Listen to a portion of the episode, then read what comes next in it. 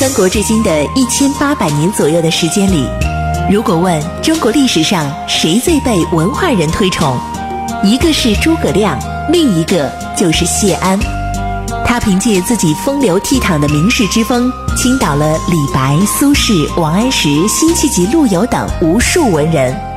不知谢安，不懂中国文人风流；不读谢安，不知传统士文化渊源。大禹茶馆之乱世名相谢安传正在播出。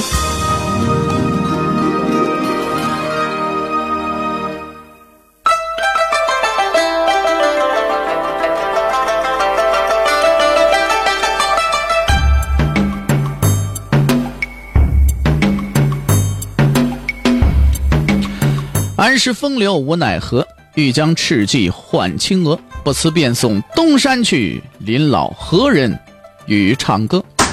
今天呢，咱们继续给大伙儿讲乱世名相谢安传啊。咱们昨天说到哪儿呢？咱们昨天说到啊，这谢安呢，也逐渐开始表露出来对桓温的这种反对了啊。也不知道桓温是什么时候开始啊，他想除掉谢安了。也许呢，他也从来没真正下过决心。不过呢，这个念头啊，倒很可能啊，是在呢谢安开始有反对他的时候产生的。而且，就算说他不想杀谢安，也架不住西超啊，天天在耳朵边煽风点火。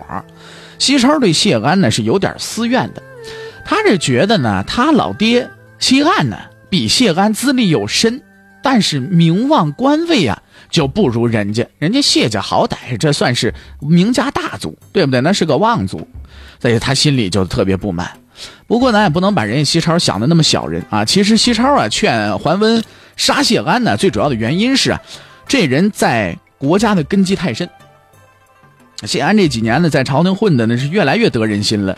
呃，要要没有他的话，那帮名士官员们也未必敢对桓温这么不感冒。王彪之，你说都快七十了。王坦之论人品、实望什么的，跟谢安的不在一个级别。你就这样的人，要不能被主公所用，那不赶紧杀了他，留着他吗？那不后患无穷吗？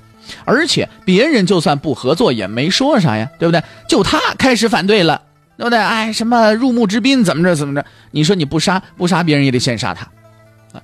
而不管桓温是不是答应西超，反正西超啊，在朝里逞威一时的时候是没少整谢安的。他要极尽全力的挑出谢安的毛病，找的借口，好敦促桓温把他给杀了。这里咱们得说啊，我们这谢太傅那忍功可谓是一流。其实看他这一辈子呀，谢太傅呢那真是韬光自处，哎，这这各种各样的韬光养晦，对不对？以退为进，那用的是十分娴熟。知道西超想杀自己，于是的小心周旋，愣是没让西超找出什么破绽来。说有一回啊，西超命令谢安跟王坦之到他那去商量事儿去。谢安也不敢怠慢呢，赶紧收拾文件什么的，就跟着王坦之就去了。结果人家西超大门一闭，说还有事儿没处理完呢，你们俩在外头等着吧。那就等吧。结果一等等了一整天，眼看这太阳都快西斜了，还没让他俩进去。王坦之那是真受不了了。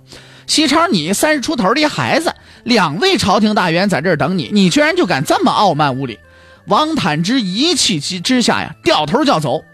估计这一天谢安也够累的啊，或者是王坦之啊，这这不明智的举动让他很无奈，于是他就叫住王坦之，叹息说了一句话：“说哎，别走啊，难道就不能为了性命再忍一会儿吗？”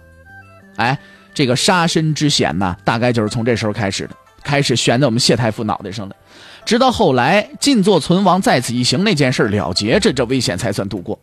当时人没觉着谢安害怕，因为你啊。从他的举止当中根本也什么也看不出来，所以人们呢害怕呢就跟着都减轻了。其实谢安呢是很担心的，直到十几年后，在他去世前问最亲近的人回忆呢，哎从前的事儿，这才说起这样的话来说了一段什么话呢？说桓温那时候啊，我也常常担忧不能保全性命，有时候还会做起这样的梦来，就就做梦呢，桓温把他给杀了。就在这样的僵持和拉锯当中啊，一件了不得的大事突然发生了，什么事儿呢？这个事儿啊，就仿佛一个加速齿轮或者说放大器，在这场殊死斗争的节奏和力度呢，都一下子给提高起来了。结果是什么？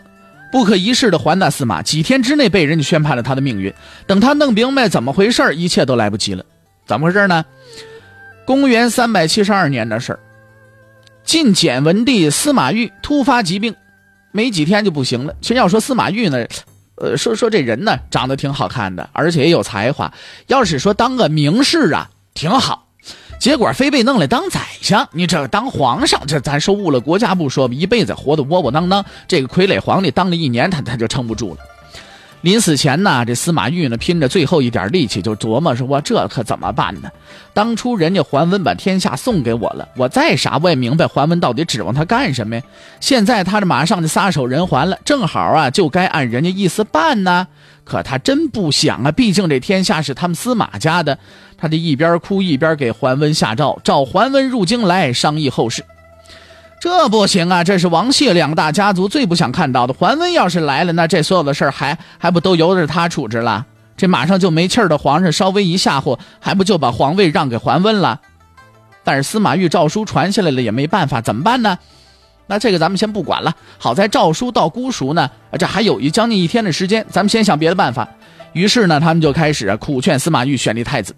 司马懿跟谢安同岁。按理说啊，五十多岁皇帝早该立个太子了，但是司马懿一直不敢，就怕把桓温给惹恼了。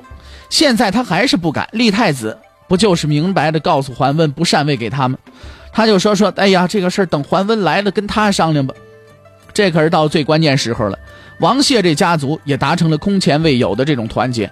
什么将来怎么样？什么也来不及想了，要杀要剐回头再说吧，先把眼前这事儿给定了。于是大家同仇敌忾，拿定了主意，无论如何这国家就是不能姓桓。其实这时候桓温还是占优势的，怎么说呢？因为皇上还想按照他的意思去办，但是呢，他可偏偏呢，犯了一个不可原谅的错误。司马懿的圣旨传到姑熟，反倒让他一下子起了疑心了。不过细想呢，也不能怪他，司马懿病得太急了，就这这几天的事儿。平时身体板呢算还算不错，哪有说这就嘎嘣一下就要死这模样呢？所以他想啊，说这回说怎么司马懿病倒了，召我进京，去去去想这些事儿，不会是谢安王坦之给我下的套吧？皇上病危，哪这么严？谁信呢？这个，你们不会诱我进宫，然后把我杀了吧？你别以为我看不出来啊！桓温在这里边冷笑一边，行，那我将计就计，我问问你们什么态度吧。于是他就给司马懿上了奏表，说什么：“说陛下，您肯定没事儿。哎，国家大事呢，您还是先问谢安、王坦之他们的意见吧。他们都是国家的忠臣呢。其实这里边意思已经很清晰了，这是一道给谢安和王坦之的最后通牒，就是在问他们俩：你们给我表个态呗，你也别磨磨唧唧的了，你到底是支持还是反对？他上了这个表，自以为很明智，殊不知却在无形当中错过了唯一的一次机会。”谁也别怪，谁叫你没有能力打透朝廷的圈子呢？结果到了关键时刻，连消息人家都能封锁的严严实实的，把你隔绝成个外人。西超虽然说在朝，但是就是进不了人家那圈你再有了，谁叫你得不到大多数人的支持啊？是不是？没法住在健康，只好跑到姑熟，那没办法。这时候天命是不归属你桓大司马呀。桓温呢，最后就没来。哎，没来这一下，王谢二家呢，终于舒了一口气。好啊！那既然你不来，这事儿可就由不得你了啊！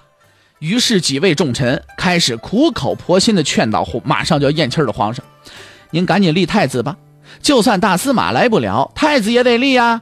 司马家的天下可不是闹着玩的呀，不能在陛下您手里就这么断了呀！”这司马懿又伤心又无奈，哎呀，这怎么办呢？得得得，你们说立就立吧！把这个这个刚过了十岁的世子昌明就叫过来了，在病榻前就给立为太子。那大臣们赶紧行参拜礼，这事儿呢就成为定局了。这位昌明世子就是后来的晋孝武帝司马曜。司马曜这辈子有两件事很出名，哪两件事？第一件事就是他当皇帝的时候啊，东晋把淝水之战这一战呢给打赢了。哎，这这这是一件事这个光环当然。也要分到他头上一些，呃，其实呢，这是谢安、老谢家还有王家他他们底下世家大族们干的事另一件呢，就是这个司马曜啊，他以十分离奇的死法，成为中国历史上死的最搞笑的皇帝之一。啊，为什么说有之一呢？因为还有其他搞笑的方式。他是怎么死的呢？他就是那个被妃子给捂死的倒霉蛋儿。口无遮拦。呃，妃子为什么捂死他？他自己口无遮拦啊，嘲笑人家张贵人。哟哟呵，你看人老珠黄了啊！结果张贵人一心想，得了一不做二不休，找了一大堆的宫女儿，是不是拿锦被就把这司马曜给捂死了？更倒霉的是，那时候他正跟弟弟司马道子争权呢，结果他死了，司马道子正巴不得，居然没有严惩真凶，一代皇帝就这么落了个不明不白的死。另外呢，司马曜还有一位值得一提的母亲。按理说，这过去的女人要尊贵，首先就得出身好，其次还得长得好。就算出身差点，但模样不错，也有可能阴差阳错的成点事儿。但是要出身不好又长得不行，那就实在没指望了。但是我们孝武帝的母亲。那就是后来的李太后，偏就是这万里挑一的特例。咱们大略呢把这事儿说一说啊，简简单单的给大伙儿解解释一下，交代一下。这位李太后啊，最早是司马懿丞相府里边的下人，长得好家伙，那用咱们现在话形容，那叫女汉子，高大粗壮，干点下等的活计，人们都叫她什么呢？昆仑婢，啊，就是从这个西方来的，人高马大的，膀大腰圆的那种，是不是？哎。司马懿啊，子嗣不盛。有一回呢，就请了一很有名的道士来帮他呢，相看府里的机器们。也不知怎么着，这道士可能是眼瘸，你知道吗？一眼就瞅上这丑丫头了，非说要，这了不得，这有万人不及的贵相，必有贵子。司马懿虽然不喜欢这丑姑娘，但是呢，他可信这道士啊，就给收了房了。哎。果然不久，这姑娘有了身孕了，生下了这位昌明世子，然后又生下了司马道子。不说这俩儿子到底有几分真本事，反正是昌明当了皇帝，司马道子后来也权倾天下。哎，果真是贵的万人莫及。而他们的母亲就是这位出身低贱又相貌丑陋的昆仑婢。那这件事咱们就给交代这儿啊，简简单单就说到这儿。咱们回来还得继续说这个司马懿啊，这遗诏的事儿啊。这回呢，皇上立了太子了。司马曜嘛，这算是国家有了继承人了。然后呢，司马懿撑着点力气开始写遗诏了。不过他还是害怕，又是不止一次的呢给桓温传诏。哎，不过后边的诏书啊已经晚了啊，估计还没到姑书呢，司马懿就已经驾崩了。这时候呢，王彪之是尚书仆射，谢安是吏部尚书兼中护军将军，王坦之还是侍中。司马懿的遗诏，王坦之第一个看见，他一瞧，哟呵，这不行啊，急得不行啊。遗诏上面其他废话咱不管了，只看怎么处置桓温。司马懿说了：“诏大司马温依周公居设故事。”又说：“少子可辅者辅之，如不可，君自取之。”你这哪行？周公居设，那不就是说给桓温摄政王的地位吗？他摄政期间虽然不是皇帝，可也差不了太多呀。这天下不管高门寒族，他照样可以想怎么处置怎么处置啊。另外，什么少子可辅者辅之，如不可，君自取之。这倒不是没有先例啊！当年孙策对这个张昭，呃，刘备对诸葛亮都说这样的话，可人家那都是君臣一心的，甚至肝胆相照才这么说的。你司马懿这么说，你这算什么玩意儿啊？这是要把自己家人天下拱手是送给一权臣吧？这是不是吗？王坦之一看这遗诏是又急又气，按下遗诏就跟那两位商量了。你王彪之一个谢安，这俩态度呢也是无比坚决，绝对不行。他们俩坚决又长了王坦之的底气了，这时候管不了那么多了，干脆一不做二不休，拿着诏书，当着司马懿的面，一把就把这诏书就给扯了，扯了个粉碎。那么这司马懿，这诏书究竟发出去没有呢？桓温最后又如何倒台的呢？今天咱们先不说了，看下时间，马上是半年广告，广告之后呢是大禹茶馆之话说唐朝，半年广告之后，咱们再见。